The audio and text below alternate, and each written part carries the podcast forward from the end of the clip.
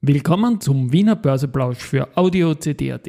Heute ist Montag, der 31. Juli 2023 und mein Name ist Christian Drastil. An meiner Haut lasse ich nur Wasser und CD. Ja, heute ist Ultimo. CA Immo gewann das 16. Aktienturnier und ich habe einen Guest-Spoiler. Dies und mehr im Wiener Börseplausch mit dem Motto Market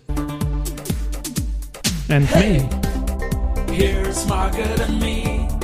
Podcasting for Equity.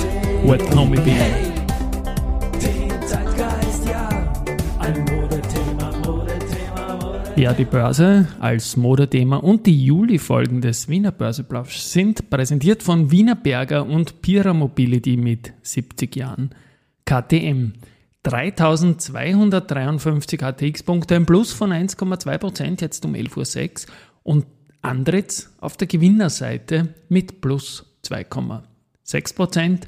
Ähm, die BAWAG mit plus 2,4% und SBO mit plus 2%.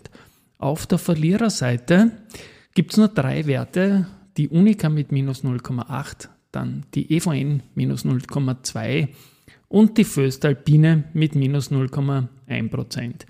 Auf der Umsatzseite haben wir Zahlenleger Erste Group, die auch mit 1,5% Fett im Plus sind und den Index natürlich treiben, mit 11,2 Millionen, dann die Andritz mit 3,6 Millionen und die Babak mit 3,4 Millionen Euro. Das 16. Wow. Aktienturnier ist entschieden und die CA Immo mit wow. CEO Keegan Wishes war victorious.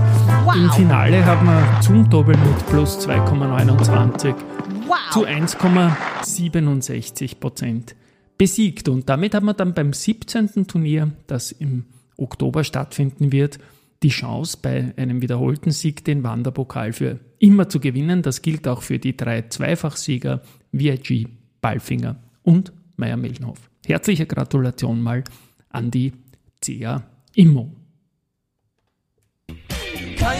Ebenfalls zur Immo gibt es auch einen kleinen Börsegeschichte-Eintrag und zwar heute vor elf Jahren. Am 31.07.2012 endete die längste Serie unter dem Moving Average 200 des Unternehmens. Bei den Nachrichten, ich habe es erwähnt, die erste Group heute mit schönem Umsatz und auch im Plus, das ist eh der beste Beweis, dass die Halbjahreszahlen gut angekommen sind. Es wurde ein Betriebsergebnis im Halbjahr von 2,7 Milliarden Euro erreicht, ein Plus von 44,5 Prozent im Periodenvergleich. Nettogewinn 1,49 Milliarden Euro nach 1,14 Milliarden Euro. Und natürlich der Zinsüberschuss hat das Ergebnis getrieben. Und ein, eine Dividendenplanung ist auch schon geoutet, 2,70 Euro je Aktie, was natürlich auch eine sehr verdammt hohe Dividendenrendite darstellt. Natürlich brutto, weil die Käst, die lästige, die ist natürlich immer ein Thema. Und es geht auch um die regulatorische Genehmigung für einen Aktienrückkauf mit bis zu 900, nein, 300 Millionen Euro. Sorry, da habe ich jetzt schlampig gelesen.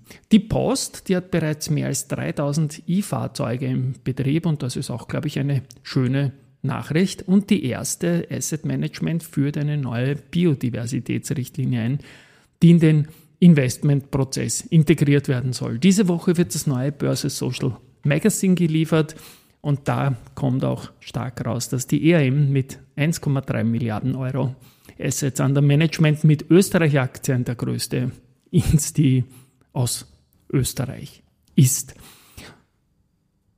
Dann hat es noch eine spannende Geschichte im Trend gegeben, nämlich dass äh, Fresenius möchte Warmet unter Umständen abgeben und da könnten sich Bohr und Strabag dafür interessieren und zwar gemeinsam, schreibt der Trend.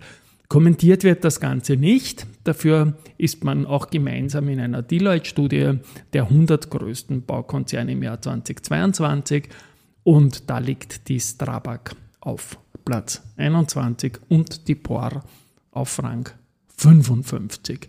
Am Freitag hat es auch noch mächtige Umsätze bei Kapsch gegeben, den dritthöchsten Umsatz des Jahres, aber bei unverändertem Kurs. Nicht unverändert im Kurs und ebenfalls hohe Umsätze hat es bei AMS Osram gegeben. Die Aktie hat allein am Freitag 20,8% plus gemacht und ähm, 28,5% in den letzten drei Tagen.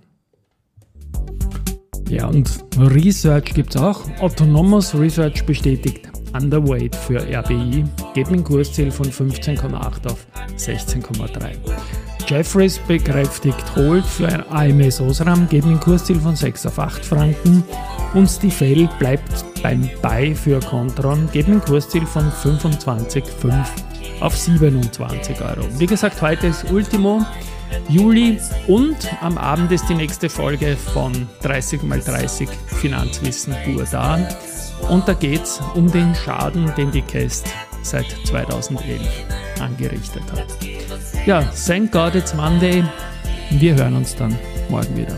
Tschüss und Baba.